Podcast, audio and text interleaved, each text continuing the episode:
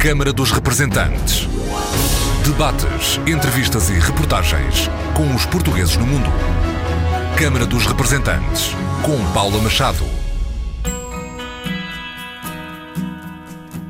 Olá, bem-vindos ao Câmara dos Representantes. Hoje, o nosso convidado é o embaixador de Portugal no Panamá e embaixador não residente na Costa Rica. Pedro Pessoa e Costa, o primeiro embaixador de Portugal no Panamá, a missão diplomática que abriu as portas a 30 de outubro de 2015.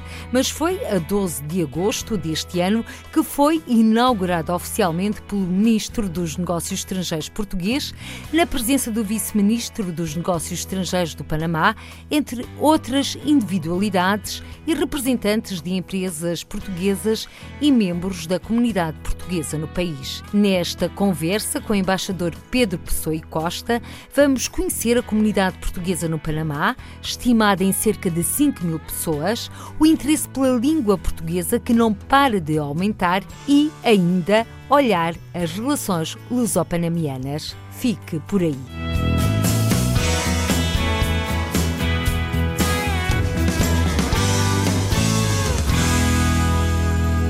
Em terras panamianas, sempre com o objetivo de promover Portugal nas mais diversas áreas, têm sido múltiplas as atividades que o embaixador Pedro Pessoa e Costa tem desenvolvido. Um trabalho que lhe valeu a distinção de Diplomata do Ano pela prestigiada Fundação Anita Velásquez. Senhor Embaixador de Portugal no Panamá, Pedro Pessoa e Costa, bem-vindo ao Câmara dos Representantes. Antes de mais, como foi receber este prémio, sobretudo, entre aspas, com tão pouco tempo de Panamá na altura? Esta distinção foi uma distinção pela Fundação Anita Villalás que destaca o trabalho feito eh, pelos embaixadores anualmente e, sobretudo, na área da relação bilateral e na área das indústrias culturais e criativas. O prémio eh, surpreendeu-me porque eu tinha chegado há muito pouco tempo ao Panamá, surpreendeu-me, mas não deixei de o receber com muita alegria, considerando que se tratava de uma distinção ao trabalho de Portugal do Panamá. Naturalmente que uma vez que eu fui abrir a embaixada, tenho tido a possibilidade de fazer tudo aquilo que nunca foi feito e tenho tido também também, e eu acho que o prémio tinha muito a ver com isso também, a oportunidade de conhecer o Panamá de rua, das suas manifestações culturais, porque eu sou uma pessoa que gosto, enfim, de rua. É isso mesmo que eu posso dizer. Gosto de andar na rua e gosto de sentir mais o país. Há duas formas de fazer diplomacia. Uma é olhar pela uma janela e ver o que se passa e depois reportar, que é assim que também se faz e muito bem por muitas pessoas. Eu gosto de fazer isso, mas gosto sobretudo também de ir à rua e de contactar com as pessoas e de sentir o país, porque acho que é a única forma de dar uma informação um bocadinho mais completa. E portanto, quando recebi o prémio que me surpreendeu, como digo, porque tinha chegado há muito pouco tempo e outros eh, colegas meus já lá estavam há mais tempo, eles próprios, eh, creio que surpreendidos por não terem sido eles os que receberam o prémio, mas fiquei muito contente por Portugal, porque acho que pouco a pouco, Portugal se tem vindo a afirmar cada vez mais no Panamá. E nesse sentido convém também referir que o embaixador Pedro Pessoa Costa também acumulou funções de representação da União Europeia junto do Panamá. Semestralmente o que acontece é, é que eh, se pede a um país que tenha a presidência da União Europeia. Existem embaixadas europeias no Panamá e durante um semestre há um país que preside e que coopera com a delegação da União Europeia, que neste caso é apenas um delegado, porque o, o representante mesmo da União Europeia está na Nicarágua. Portanto, é o que acontece. E eu tive a possibilidade também, mal cheguei, de presidir este grupo, em que a ideia também é, durante este semestre, concertarmos e coordenarmos posições e, ao mesmo tempo, partilha de informação uh, política, económica e social do país, que depois, se for devidamente trabalhada, é trabalhada a nível da União Europeia, mas é também trabalhada a nível do, dos países. Foram seis meses que me deram um bocadinho mais de trabalho, mas uma vez que eu também não era propriamente novato nas questões da União Europeia, eu trabalhei com o Estado de Estado dos Assuntos Europeus durante quase nove anos, deu muito gosto voltar um bocadinho a estas lides mais europeias e, sobretudo, voltar a estas lides europeias europeias na América Central que tem, é a única região, aliás, que tem um acordo de associação com a União Europeia muito especial, o primeiro, que tem várias vertentes, uma delas é a vertente comercial, e portanto muito interessante ver como é que aos poucos se está a implementar este acordo entre a União Europeia e a América Central, onde o Panamá também está incluído. E nesse sentido, de que forma é que Portugal pode beneficiar desse acordo? Já que eh, uma das apostas do Sr. Embaixador Pedro Pessoa e Costa, entre outras, já lá vamos, são também o reforço das relações bilaterais ao nível económico. Portugal tem tudo, como todos os países da União Europeia que fazem parte deste acordo, tem tudo a ganhar. Na verdade, nesta relação, tem tudo a ganhar, da mesma maneira que os países da América Central têm tudo a ganhar se aplicarem bem o acordo, no caso, por exemplo, das suas exportações para a União Europeia. Estes acordos de livre comércio são sempre importantes e são sempre interessantes se houver um trabalho de casa dos países de entender até que ponto é que podem aproveitar novas oportunidades que são abertas por este tipo de acordos. É óbvio que a União Europeia ganha muito mais nesta relação com a América Central do que a América Central com a União Europeia. É óbvio, mas não é tão evidente assim, porque, no caso, por exemplo, das, das exportações agrícolas, este acordo permite uma maior eh, penetração de produtos agrícolas eh, do, ou do agroalimentar na América Central. É algo que eles próprios da América Central têm que se organizar, mas hoje em dia, se for ao supermercado, vai ver que encontra bananas eh, e ananás, por exemplo, do Panamá ou da Costa Rica. Nós temos, aliás, um português que produz ananás na Costa Rica e que exporta para a Europa. Os produtos têm vindo da América Central Central, seja o Made in América Central, têm vindo a ganhar espaço na, nos mercados europeus. E este acordo da União Europeia permite facilitar justamente essa entrada destes produtos, como também na área, por exemplo, do diálogo político. Ou seja, este acordo tem um vôlei económico, político, que também é muito importante, e, naturalmente, quando as duas coisas estão juntas e se funcionarem bem, permitem uma relação mutuamente vantajosa para ambas as partes. E no que se refere às exportações portuguesas para o Panamá, existem grandes dificuldades? Nomeadamente este... por causa das taxas e dos transportes, os preços. Este tipo de acordos visa justamente, no caso, por exemplo, de taxas que não são as alfandegárias, que existiam, por exemplo, dupla certificação, etc. Este tipo de acordos permite justamente evitar isso. Mais, permite, em algumas categorias de produto, reduzir a zero a tributação. Portanto, lá está, se for bem aproveitado, e uma vez que o Panamá é altamente importador, é um país que tem pouca produção ainda, tem vindo a melhorar a sua oferta na parte da agricultura, por exemplo, mas o que acontece é que na área dos medicamentos, mesmo na área do, do, do, do agroalimentar, os produtos portugueses que ao abrigo deste acordo chegam ao Panamá, passam a ter condições mais vantajosas do que tinham eh, até então. Por isso é que é importante que as empresas portuguesas tenham eh, conhecimento deste acordo e tenham não só conhecimento deste acordo, como sempre que se sentem prejudicadas, exijam que este acordo seja cumprido. Uma empresa portuguesa que queira concorrer a um concurso público e que veja que o concurso público de obras públicas, seja o que for, esteja direcionada para outro tipo de empresa, etc., deverá sinalizar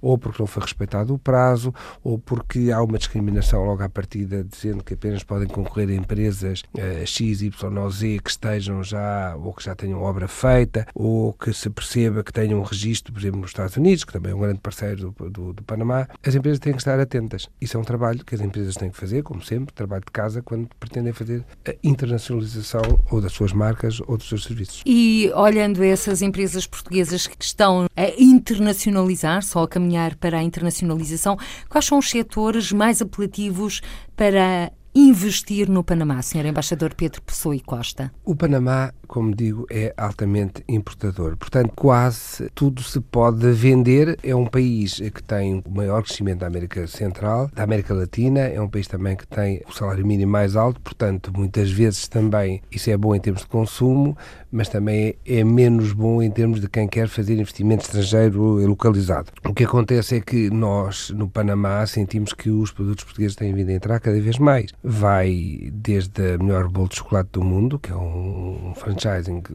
já está também no Panamá, a loja Parfois, que também, como sabe, é uma marca portuguesa, está no Panamá, empresas de construção e obras públicas, medicamentos também estão no Panamá. E, portanto, tudo aquilo, o que se tem que fazer é, é um, um diagnóstico da realidade socioeconómica e política, porque isto também tem muito de político, do Panamá e ver como podemos casar com a exportação portuguesa. Isso consegue-se fazer bem e tem vindo gradualmente a aumentar. Nós tivemos o ano passado, no primeiro trimestre, um crescimento de cerca de 315% nas exportações, depois reduziu. Dir-me-á, esses valores ainda são um pouco significativos, pois são, mas são a realidade também para a realidade do país. O que também as empresas portuguesas podem começar a ver cada vez mais, e é o que acontece, é que não se trata apenas de exportar para o Panamá, trata-se também de pensar em mercados subregionais, até porque o Panamá é cada vez mais um hub, uma plataforma para países do Caribe ou da América Central. O Panamá tem vindo a fazer uma produção fantástica e a afirmar-se cada vez mais uma referência em várias coisas e, sobretudo, um hub que permite quem faça a exportação para lá e depois queira ir para outros países da América Central, ou quem mesmo queira produzir no Panamá e exportar para países da América Central, que são altamente necessitados em termos de, de, de produção e, portanto, de tudo precisam, podem utilizar o Panamá. Eu acho que estes ordenados mínimos altos são sempre importantes. Em termos de euros. 720.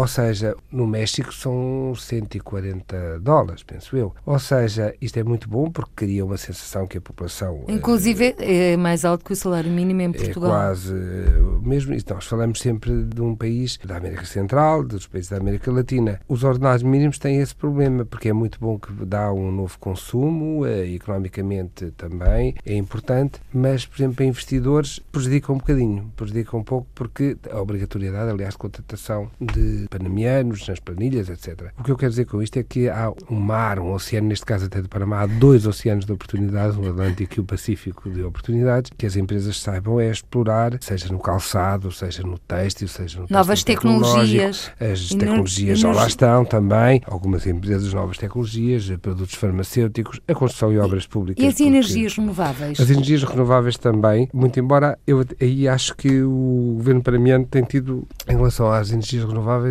de vez em quando, algumas alterações legislativas que eh, não dão tanto como nós gostamos e como os, como os investidores sabem, importante que é a segurança jurídica. Eu agora até parece que estou a falar nos meus tempos da ICEP, que é a segurança jurídica para uh, esse investimento. De qualquer das maneiras, é um país que deverá cada vez mais continuar a fazer uma aposta nas energias renováveis e aí, mais uma vez, Portugal tem uma experiência e uma excelência extraordinária. Sr. Embaixador Pedro Pessoa Costa falou de dois oceanos, do Pacífico e do Atlântico, Atlântico, mas também temos de olhar o Canal do Panamá. Aliás, assistiu à inauguração depois das obras do novo entre aspas, canal. O canal ampliado. O canal ampliado é uma obra absolutamente extraordinária. E com marca portuguesa. E absolutamente com marca portuguesa e uma marca que até tem uma parte mais triste porque, eh, muito embora tenham morrido muito menos pessoas deste, nesta construção, comparando com a construção do canal inicial, morreu um português. Morreu um português que trabalhava uh, no, para uma empresa espanhola. O que acontece é que esta ampliação do canal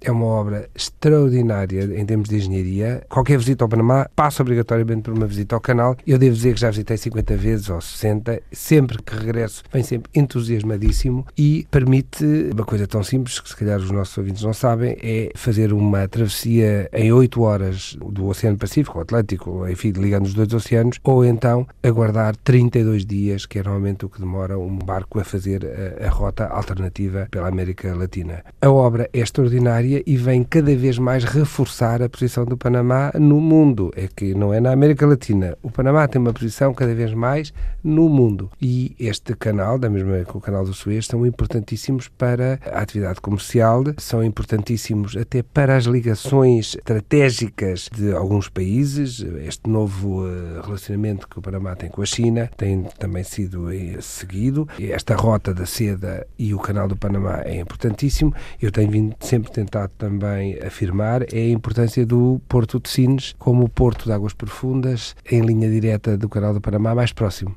Aliás, eh, o Sr. Embaixador Pedro Pessoa Costa reuniu-se mesmo com o Ministro para os Assuntos assuntos do canal, para sim, debater sim, eu, essa questão. Eu tenho reunido. Aliás, tem eh, reunido com todos os ministros. E tenho, sobretudo, sido muito bem recebido por todos os ministros e o Ministro do Mar. Eu, uh, sempre que posso, tenho a obrigação de reafirmar a importância do, do Porto Sines e na sua relação com o Canal do Panamá. Sabendo também desta importância da nova rota da sede, onde, onde o Porto Sines também está, creio que é a minha obrigação, e o Sr. Ministro dos Estrangeiros também, quando esteve uh, de visita ao Panamá, o fez, de uma maneira, aliás, muito eficiente e pragmática, lembrando que o Canal do Panamá e o Porto Sines, em linha direta, têm uma ligação fantástica que deveria ser mais bem aproveitada. E acha que esse aproveitamento poderá acontecer a breve trecho? Ou ainda Isso. nos falta dar alguns passos? Eu penso que o mundo dos portos tem muita concorrência e, portanto, os portos, eu tenho notado que se apresentam uh, regularmente no Panamá, porque, na verdade, o Panamá é que é o centro e promovem-se, fazem acordos e fazem memorandos de entendimento, etc. Portanto,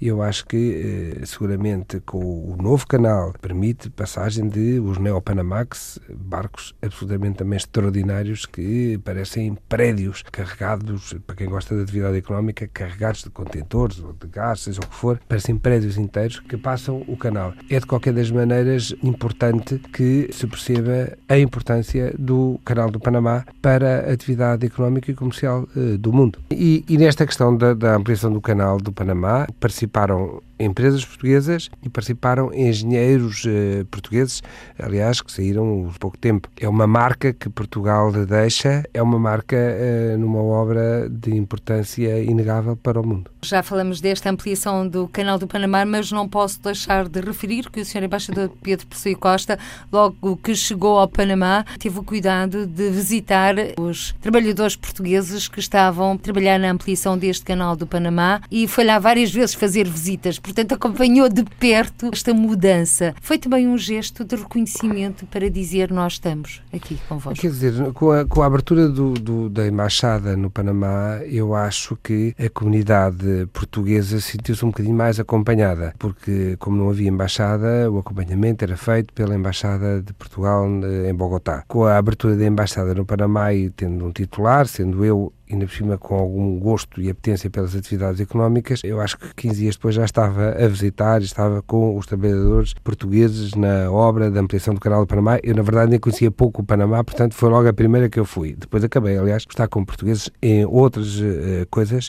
inclusive no setor uh, da pesca, onde muitos portugueses já trabalham há muitos anos no, no Panamá. Mas realmente, ver como os portugueses trabalham bem e são reconhecidos internacionalmente e no caso pelos panamianos e, no caso também pelas empresas internacionais que estavam a trabalhar no Panamá, para um embaixador é um gosto imenso. E, portanto, eu lembro-me uma das visitas, até o calor era brutal e o sol queimava bastante, mas realmente tudo isso é diminuído, primeiro quando se verifica o entusiasmo dos profissionais portugueses e quando se verifica depois também como aqueles para quem eles trabalham os reconhecem. Portanto, isso é uma coisa muito boa. Não há sol e calor que me tire essa alegria, que é o que eu faço com muitos portugueses que estão a trabalhar no Panamá.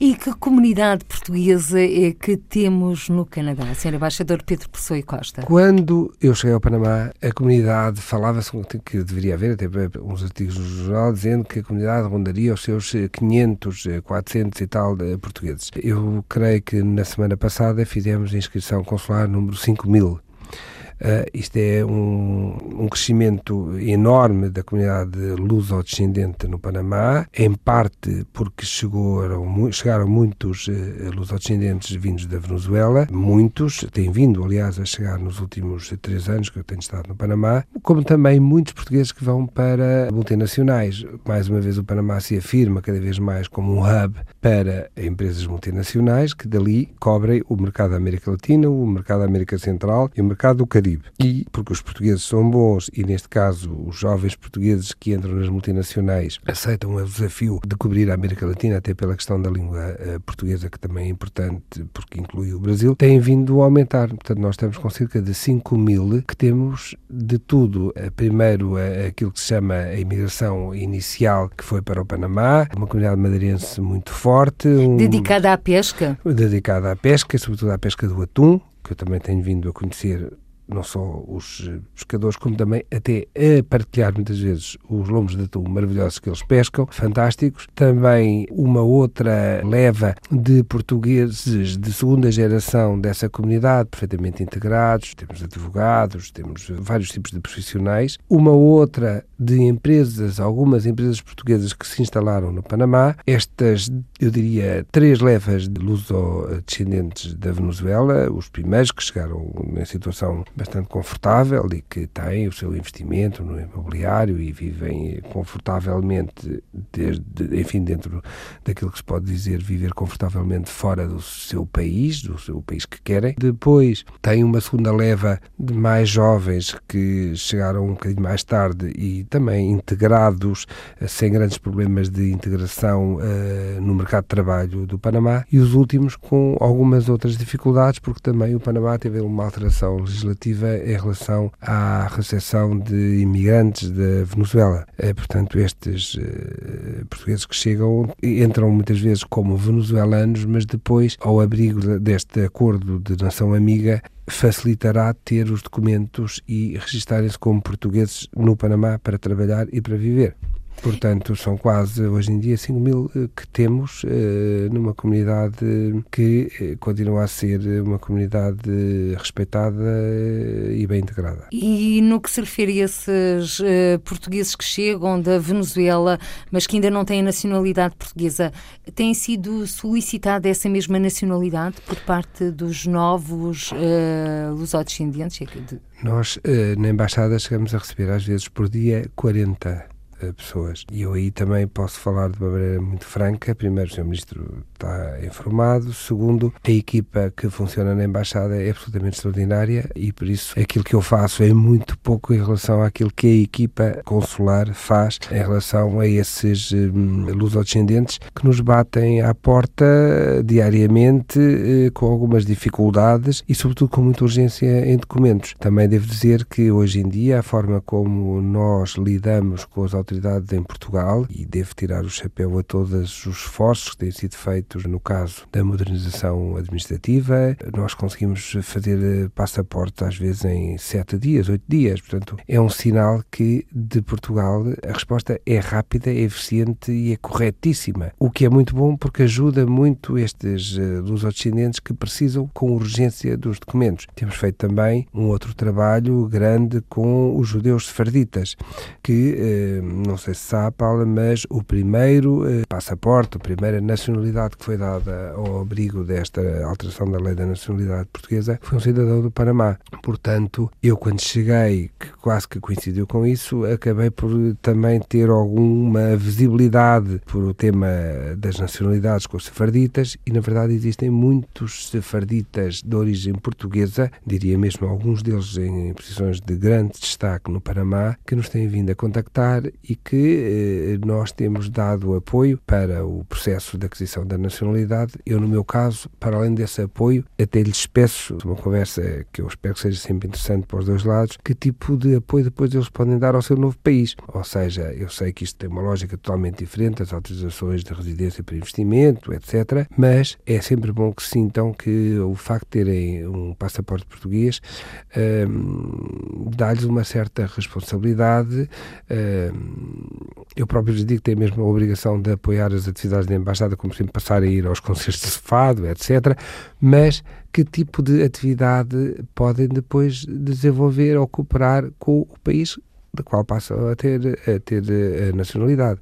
Ou seja, uh, e sobretudo sabendo que muitos deles têm grupos poderosos, mesmo de importação, eh, de, de, de distribuição, etc., eu tento sempre dar-lhes a imagem do Portugal de hoje, que eles desconhecem, até de vários séculos desconheceram, para que eles possam depois trabalhar mais e melhor com o país do qual passam a ter passaporte. Até porque, Sr. Embaixador, Portugal está na moda e por falar nessa moda, porque pelo menos temos ganho muitos troféus e cada vez mais se fala de Portugal, a verdade é que também há cada vez mais pessoas interessadas na língua portuguesa. E nesse sentido, o Sr. Embaixador fez questão de realizar uma recepção a alunos panamianos que neste momento, atualmente, estão a estudar em Portugal a língua portuguesa? A língua portuguesa é importantíssima e é uma das, das dimensões estratégicas da atividade de qualquer uh, diplomata. No caso do Panamá, mais uma vez, a noção ou a imagem de Portugal e da marca portuguesa era praticamente nula. Reduzia-se muito a Nossa Senhora de Fátima e ao Ronaldo. E eu tentei alterar um bocadinho isso, e nomeadamente com o apoio também, primeiro do Instituto de Camões, que tem sido sempre de grande apoio, mas também da Embaixada do, do Brasil, que enfim, que é bastante maior que a nossa e tem mais eh, disponibilidade de, para algumas atividades, celebramos, por exemplo, este ano, pela primeira vez, a Semana da Língua Portuguesa na Universidade Tecnológica do Panamá, que foi um êxito porque tocou várias vertentes. Primeiro, a universidade é fantástica, depois tocou várias vertentes, a parte da gastronomia, a parte eh, que fizemos durante dois dias uma apresentação da oferta do ensino superior e politécnico português aos estudantes e tivemos, eh, eu acho que numa tarde, 450 pedidos de informação, que é uma coisa extraordinária. Também uma parte que já repetimos, que é um momento de poesia portuguesa, mas que eu tentei já o ano passado e este ano que fosse declarado declamada por aqueles que também não são portugueses, que não têm a língua materna portuguesa. É óbvio que eu declamei, declamei até um poeta moçambicano, o embaixador do Brasil declamou, mas o embaixador do, Canadá, uh, do Canadá também uh, declamou poemas, um poeta brasileiro, mas a embaixadora do Kosovo leu um poema de Pessoa. Ou seja, gosto de que se perceba que, e sobretudo quando se fala de poesia, que todos o podem fazer não precisavam de falar o português, precisam de sentir o português. E foi um momento muitíssimo bonito, porque ver pessoas que não são de língua materna portuguesa declamar em português é muito bonito. E estamos aos poucos a fazer até um grupo de diplomatas que falam português, porque já começa a haver alguns, muitos passaram pelo Brasil, mas por exemplo o novo embaixador de Israel que chegou ao Panamá trabalhou em Portugal. O argentino trabalhou também em Portugal. Portanto, falam português. Até o de Israel até fala melhor o português do que o espanhol. Portanto, começámos aos poucos a afirmar-nos também porque a procura de língua portuguesa no Panamá, como também na Costa Rica, onde eu sou embaixador também, não residente, não para de aumentar. A Costa Rica posicionou-se também nos call centers de uma maneira muito uh, forte e a busca de uh, gente que fale de português tem sido imensa, imensa. E eu, quando estive na Costa Rica, até acabei por conhecer jovens da Costa Rica e de outros países, mas a falar um português perfeito e que trabalham nos, nos call centers uh, porque cobrem todo toda a América Latina e como nomeadamente o mercado também do Brasil, que é um mercado importante. Portanto, esta afirmação da língua portuguesa tem também, hoje em dia, porque estamos de moda, mas também porque, neste caso, eu acho que o ensino superior e politécnico português tem-se vindo a promover nas feiras também no Panamá. Tem contato também, eu acho que deve ser referido, com um trabalho bem feito e incansável da embaixadora do Panamá em Portugal. Na verdade, hoje, este ano, esperamos ter 80, uh, cerca de 80 uh, panamianos estudando em Portugal, muitos deles até com bolsas de estudo do governo uh, panamiano, que é um reconhecimento institucional da importância não só do ensino e da qualidade e da excelência do ensino português, mas também da importância da língua portuguesa. Temos agora, por exemplo, no Porto, cerca de 30 jovens que estão a preparar para as Jornadas Mundiais da Juventude, portanto, uma capacitação intensiva de quatro meses para a língua portuguesa. Que Tem... vão decorrer no próximo ano. E vão decorrer as Jornadas Mundiais da Juventude, com cerca de, espera-se, 350 mil, vão decorrer no Panamá, com a visita do Papa Francisco, do Santo Padre, no final do mês de janeiro ao Panamá. E agora, Sr. Embaixador Pedro Pessoa Costa, não posso deixar de frisar que neste momento estão a decorrer obras uh, na Catedral Metropolitana do Panamá e nessas obras podemos também contar com uma assinatura portuguesa da senhora embaixatriz. É verdade, eh, tem uma assinatura portuguesa contando a história desde o princípio. Eu, quando cheguei ao Panamá, o contrato para o restauro e reabilitação da Catedral foi otorgado cinco dias depois de eu ter chegado ao Panamá a uma empresa espanhola e eu fui convidado para a cerimónia de assinatura. Eu não sei se lhe contei na altura, quando vim cá pela primeira vez, que eu gosto muito pouco de perder nem aos berlindes e fiquei muito aborrecido de não ter conseguido, mas também em cinco dias ou seis dias era um bocadinho complicado, posicionar melhor as empresas portuguesas, mas aproveitei esta uh, cerimónia de assinatura para falar com o presidente desta empresa espanhola e dizer muito bem, isto foi um contrato que felicito, grande, porque é uma reforma e uma reabilitação de uma catedral que estava bastante maltratada, mas se quiser também, eu posso lhe apresentar algumas empresas da área de indústrias culturais e criativas para fazer, nomeadamente, restauro da parte mais de património. E uma vez que a catedral tem um altar muito bonito, de cerca de 20 metros de altura, em madeira, eu disse tenho algumas empresas que posso pôr em contacto. E andámos nisto cerca de um ano de eu mandava informação, existem estas empresas, etc. E no fim, o dono desta empresa espanhola diz-me, embaixador, lembra-se desta nossa conversa que há um ano andamos a ter? Pois muito bem, vamos ficar com uma das empresas portuguesas que nos recomenda e, e muito obrigado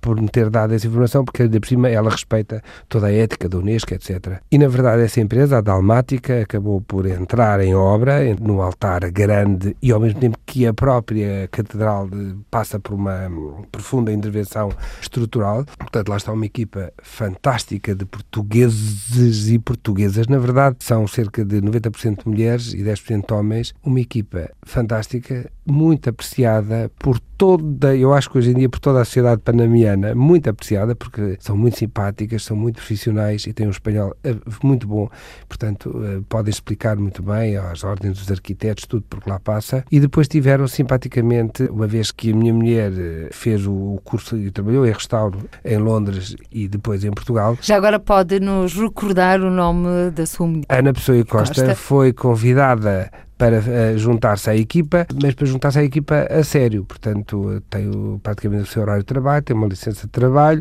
tem um capacete, sobe aos andaimes. Aliás, grande parte da vida é passada nos andaimes de 20 metros de altura, aliás o ministro também subiu uh, e teve a possibilidade de ver ao vivo e de contactar com a equipa. E, portanto, este, esta marca portuguesa nesta catedral ficará para sempre uma marca portuguesa, porque é o altar principal. Uma coisa fantástica. A pintura tem também o restauro todo de português. No caso da minha mulher, eu até sei que a pinha principal de, em folha de ouro do altar foi ela que pôs todo o ouro. Portanto, eu por acaso não tenho absolutamente jeito nenhum para fazer qualquer deste género de trabalho. Portanto, ficará sempre uma marca, o que eh, para, como é o nosso caso, embaixadores que abrem a Embaixada de Panamá, um dia vamos sair, saberemos sempre, daqui a 100 anos, que aquela pinha, por estar registros, sempre eh, dourada, a Embaixada de Portugal. É, na verdade, o que interessa é, é aquilo que tem sempre a marca portuguesa. E esta empresa da Almática acaba, aliás, já de ganhar uma segunda obra à conta do seu profissionalismo e ética profissional com que fizeram, com que ainda, ainda estão a fazer o altar, porque o altar ainda não está acabado, uma outra pintura do século XVII que também conseguiram uh, ganhar uh, aos concorrentes para serem eles a restaurar. Ou seja, a presença portuguesa no Panamá tem a ver com as estradas, tem a ver com os portos, tem a ver com o vinho, tem a ver com o papel higiênico da Renova, tem a ver com produtos farmacêuticos, tem tudo isso e tem também a ver com as indústrias culturais e criativas, que aliás, o Panamá, pouco a pouco, tem vindo a, e eu também, quando recebi o prémio, eh, disse, as indústrias culturais e criativas são importantes, não é apenas uma ideia romântica que há que apoiar porque é muito bonito, não, as indústrias culturais e criativas têm um valor importante impacto importante nos PIBs, nas economias dos países. E, portanto, quanto mais cedo se percebam que esta oferta cultural e de património é importante para as indústrias, turismo, visitantes e que tem reflexo na economia do país, melhor. E, nesse sentido, o embaixador Pedro Pessoa e Costa tem tido uma adjunta excelente, cinco estrelas, Ana Pessoa e Costa, a embaixatriz, porque também ela tem divulgado não está aqui presente nesta nossa conversa, ficará para uma próxima. Combinado, Sr. Embaixador? Tá, Virá combinado, cá... porque hoje em dia cada um aceita os seus, portanto, é, se a minha mulher aceitar, ela que que venha. Porque tem tido um papel importante na divulgação também da cultura e da gastronomia portuguesa em terras do Panamá. Aliás, são muitos os artigos uh, sobre Portugal que estão a sair na imprensa, desde os passeios da Madonna até às receitas de bacalhau. A imprensa tem-nos tratado bem. Tem-nos tratado bem porque uh, o trabalho que, os embaixadores fazem é, é sempre um trabalho virado para o exterior. No meu caso, ou no nosso caso, porque eu acho que muitas vezes o trabalho das mulheres dos embaixadores ou dos maridos das embaixadoras, portanto dos cônjuges, é um bocadinho diminuído e há casos em que ele é absolutamente necessário e importante. Considero que o trabalho dos cônjuges diplomáticos no mundo deve ser sempre reconhecido porque cada um tem a sua área e cada um faz um trabalho sempre em prol da, da imagem do país. No meu caso, eu tive a sorte, enfim, porque a minha mulher já tinha alguma experiência na parte de visão e de rádio e, portanto, foi também muito bem recebida no Panamá e fez essas intervenções e tem vindo a aparecer constantemente. Mas quando diz da gastronomia, devo dizer que é verdade que a minha mulher foi à televisão cozinhar várias vezes, mas é verdade também que eu fiz uma aula de cozinha ao vivo. Na verdade, fiz duas, Paula, vou-lhe contar. Uma na festa no Dia Nacional que a seguir aos discursos e com o apoio uh, da fabulosa Cátia Guerreiro, que depois tive que desafiar até para pôr as natas no bacalhau, fizemos uma aula ao vivo. Eu acho que o próprio prato também não ficou nada mal, foi apreciado, mas estive também dando uma aula de como cozinhar bacalhau nas cozinhas do Hotel Rio, no Panamá, e fiquei muito contente até de dizer, bom, mas o embaixador sabe cortar a cebola, eu sei cortar a cebola como se corta profissionalmente, mas é uma coisa que já há muitos anos que sei fazer isso. Portanto, gostei muito de ver alguns dos, dos, meus colegas de cozinha nessa tarde no Hotel Rio a ficarem espantados com o facto de eu saber fazer. Eu acho que eh, cada vez mais os embaixadores têm que ser eh, preparados para tudo. Aliás, não vejo razão para não ser preparados para tudo e, portanto, cada vez mais essa surpresa vai ser menor. Mas, eh, na verdade, eu sei cortar cebola bem e, e sei mesmo misturar bem as coisas depois eh, e temperá-las bem. E qual é o seu prato favorito para cozinhar enquanto Master Chef? Devo dizer que eu tenho vários pratos favoritos. Eu faço todos os anos o meu próprio foie gras, com vinho do Porto, marinado, faço micuí, uma coisa que aprendi em França. Eu estou agora a começar, aliás, a fazer mais até cozinha de mistura, de fusão, no Panamá. Ou seja, fiz num dos últimos jantares, eu próprio, fiz uma causa de bacalhau de arri, ou seja, uma mistura do, do bacalhau português com o arri peruano e como tinha uma cama de manga uh, panamiana, resultou muito bem. Ou então, a panacota de café Geisha. O café Geisha é um café produzido no Panamá, é o café mais caro do mundo. A Libra está, penso eu, agora a 800 dólares. Uh, um café muito apreciado, que foi, aliás, o café que foi servido no casamento, agora o último, casamento uh, real em Londres. O café Geisha é um café produzido no Panamá poucas pessoas conhecem, é um café de nicho, mas de grande qualidade e de grande preço. E há uma panacota que se pode fazer com esse café. É preciso também que cá em Portugal se vá percebendo mais e compreendendo mais o que é o Panamá de hoje. Este café geixa pouca gente sabia, o rum panamiano pouca gente sabe, a categoria do rum uh, do Panamá, que é maravilhoso, e nomeadamente aquele que é depois envelhecido em barricas de vinho do Porto, que também é uma relação que nós temos entre o Panamá e Portugal, mas também os boleros, o bolero Uma História de Amor, que eu recomendo vivamente que todos ouçam. Uma História de Amor é um bolero escrito por um panamiano, que eu aliás conheço a família família toda. É um bolero muito bonito que tem por base uma história triste, que é a morte de uma senhora, mãe de uma amiga nossa, que morreu quando teve a última filha, três dias depois do parto, e que depois o cunhado ofereceu ao irmão este, este bolero. Cátia Guerreiro e a Yomira John cantaram juntos eh, no Panamá, cantaram juntas no Panamá, mas é um bolero absolutamente maravilhoso, uma história de amor que lhe recomendo vivamente que vá vendo. Como também o Despacito tem marca panamiana, porque a autora é eh, do Panamá. Portanto, este Panamá de hoje também tem que ser muito mais conhecido em Portugal, de maneira que Portugal está a ser cada vez mais conhecido. Portanto, temos de nos redescobrir. E, Sr. Embaixador eh, Pedro Pessoa Costa, não posso deixar de referir aqui que celebrou o seu primeiro casamento no dia 9 de julho deste ano. Verdade, a Embaixada faz tudo e faz também casamentos. Lá está, um casamento de uma venezuelana, luso-descendente, o um marido venezuelano, que depois iriam também viver em Barcelona e, portanto, tudo legalizado e tudo uh, feito na Embaixada. No sábado, uh, realmente a Embaixada trabalha a secção consular de novo, devo dizer, é, tenho uma sorte enorme na equipa que tenho a funcionar e, portanto, eh, também fazemos casamento. Na verdade, a Embaixada faz tudo e faz muito, e naturalmente com o apoio todo de Lisboa, do Ministério dos Estrangeiros, mas sobretudo também desta nova simplificação administrativa, deste governo eletrónico que temos, porque tudo é muito mais facilitado e eu acho que até reconhecido com alguma inveja por outros eh, países da União Europeia pela forma como nós damos resposta a crescentes e grandes exigências da comunidade, sobretudo na parte consular. E quantos funcionários tem sob a sua tutela? Eu tenho muito poucos, eu diria que tenho os suficientes e, sobretudo, tenho de grande qualidade. Eu sou dos poucos que nunca me queixo. Quer dizer, mas em termos numéricos? Uh, para a parte consular, tenho uma pessoa que faz um trabalho por 10 fantástica. Lá está, são 40 pessoas por dia, são os casamentos e ao sábado total, e domingo, uh, uma, duas, três, quatro. Mais Costa Rica. Estas, a nossa parte consular também faz a, a Costa Rica, mas os portugueses são muito bons em qualquer parte do mundo, fico sabendo.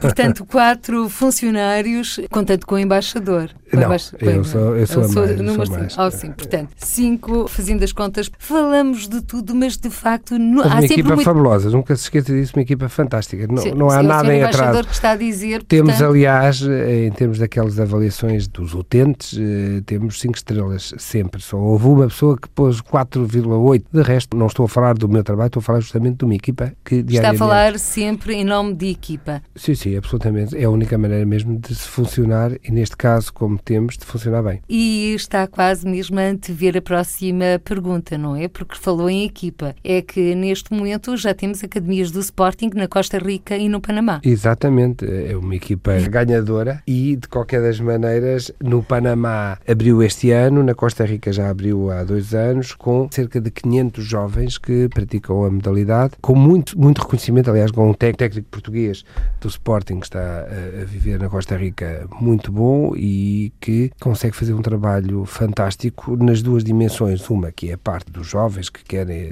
aprender a modalidade e outros é aquela parte de integração social através do desporto, porque a Academia do Sporting tem essa valência, integrar através do desporto. No Panamá está a viver agora um grande momento também com o futebol, porque, como sabe, participou pela primeira vez no Mundial com uma, enfim, uma participação hum, que foi interessante, enfim, talvez não tenha sido a melhor, porque perdeu, acho, todos os jogos, menos um, mas... Mas o facto de o facto ter de participar e ter sido selecionado o país já é importante? Não só é importante, como deu direito até a um dia de feriado, porque a loucura com essa classificação para o Mundial foi uma coisa extraordinária. Na verdade, eu vivi de tal maneira que tive que parar o carro e ir a pé, porque o trânsito estava parado e no dia seguinte, até porque era feriado, também continuava parado. Portanto, parei o carro e fui a pé, porque ainda estaria para chegar a casa. De qualquer das maneiras, é também um, um momento para o futebol que pouco a pouco se tem vindo a afirmar num país onde desportos como o boxe são são os desportos mais nacionais. Portanto, Sporting Clube de Portugal, com duas academias na América Central, Costa Rica e Panamá. Três, porque também tem na Guatemala. Ah, também tem na Guatemala? Exatamente. Que surpresa. Ser embaixador de Portugal no Panamá e também com a Costa Rica uh, sob a sua tutela, Pedro Pessoa e Costa. E na reta final desta nossa conversa, quais são os próximos desafios, prioridades para a Embaixada de Portugal no Panamá? Nós temos eh, diria como prioridades, primeiro continuar a dar o apoio e a assistência consular que tem aumentado e é uma obrigação de darmos a todos aqueles que nos procuram, tanto no Panamá como na Costa Rica. Este é importantíssimo. Segundo, continuação da afirmação de Portugal, mais agora numa perspectiva de consolidação. E para isso, na parte política, nós devemos continuar a trabalhar, eu diria a área ibero-americana, porque na verdade, tanto Portugal como Panamá fazem parte desta grande família ibero-americana, que partilha os mesmos valores, etc. Temos que continuar a trabalhar a parte política, temos que continuar a trabalhar a parte bilateral, que é importante. Terceiro, a afirmação da língua portuguesa, continuar a ser atrativo Portugal para o ensino superior e politécnico e também para a afirmação da língua portuguesa. Estes jovens que aqui estão, uns dois, três anos, quando regressarem serão eles próprios os embaixadores de Portugal da língua portuguesa. Por isso, eu quando venho a Portugal faço novamente questão de também estar com eles, para dizer, meus amigos, eh, isto não são férias, não compete a mim dizer isso, porque são os pais, mas eu devo dizer, porque eu interessa-me que depois, quando voltam ao Panamá, me ajudem a afirmar a excelência portuguesa. Portanto, se vêm cá só para férias, quando regressarem não me vão ajudar muito. Eu sei que muitas vezes não gostam que eu diga, quer não quer saber as notas deles, e a embaixadora de Panamá aqui faz. Eu quero é que eles sejam bons e que possam, quando regressar, mostrar que são bons profissionais, justamente porque estudaram nas universidades portuguesas. E esta afirmação económica portuguesa marcas, serviços.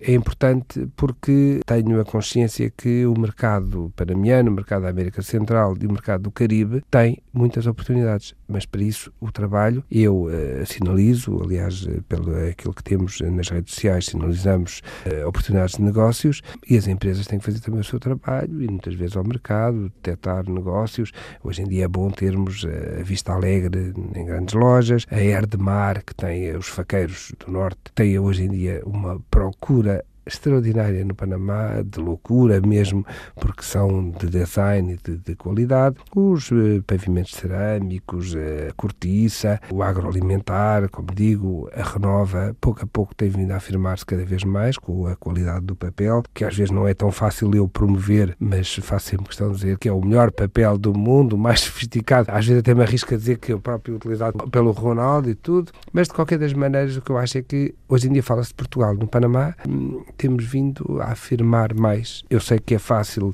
quando Portugal está de moda, quando temos coisas boas para promover, difícil mesmo é conseguir promover as más ou vender as más, mas esta relação eh, e a abertura da embaixada foi mesmo de reforçar esta relação bilateral. No próximo ano continuará a seguir esta linha, que terminará também em junho com, enfim, terminará em junho o semestre com mais uma vez o Festival de Fado, desta vez com uh, a Carminho. Muito obrigada, Sr. Embaixador embaixador de Portugal no Panamá, Pedro Pessoa Costa, hoje o nosso convidado do Câmara dos Representantes. Muitos sucessos e continuação de boa diplomacia a todos os níveis em terras do Panamá. Muito obrigado e continuação também de um excelente programa que faz e que, para quem o ouve, dá-nos uma ideia do que é que se passa no mundo que muitas vezes não temos. Câmara dos Representantes. Debates, entrevistas e reportagens com os portugueses no mundo. Câmara dos Representantes, com Paula Machado.